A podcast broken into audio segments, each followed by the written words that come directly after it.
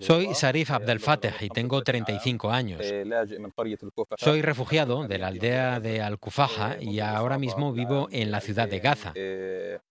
En el año 2000 fui herido por una bala lanzada por el ejército israelí. Antes de perder la pierna jugaba al fútbol en el colegio y en la calle, pero tras la lesión no pude seguir jugando. Sin embargo, decidí seguir adelante y desafiar mi discapacidad. Comencé a hacer voluntariados en asociaciones locales.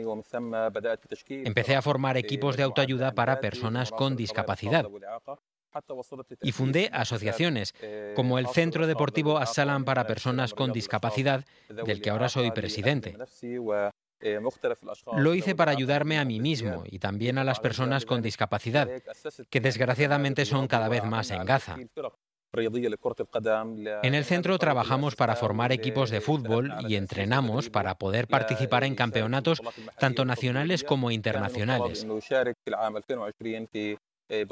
Teníamos que haber participado en una competición internacional en Malasia, pero el bloqueo impuesto por Israel impidió que pudiéramos participar. Eso y la falta de recursos deportivos son los mayores problemas a los que nos enfrentamos. En este deporte necesitas muletas y en cada partido se rompen muchas. Las personas con discapacidad por amputación son cada vez más y mucha gente en Gaza tiene ganas de seguir haciendo deporte. Practicar deporte es un derecho y es una puerta hacia la integración social, pero nuestras posibilidades son limitadas.